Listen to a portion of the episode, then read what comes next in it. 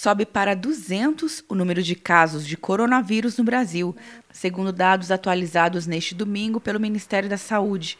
De acordo com o levantamento diário feito pela pasta, 1.917 pessoas em 26 estados e no Distrito Federal são suspeitas. Nenhuma morte foi registrada no Brasil desde o início da transmissão da doença.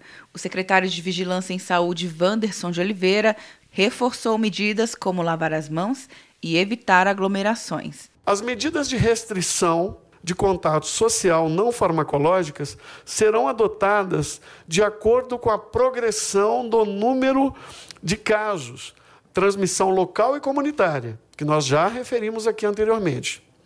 Nós estimamos que a cada três dias o número de casos possa dobrar se nós não adotarmos nenhuma medida proposta de não, não farmacológica. De acordo com o Ministério da Saúde, em São Paulo e Rio de Janeiro há casos de transmissão comunitária, em que não é possível identificar a trajetória de infecção do vírus. Para diminuir o risco de contaminação, as sessões de julgamento do Superior Tribunal de Justiça estão suspensas a partir de hoje até o dia 27 de março, informou a Corte nesta segunda-feira.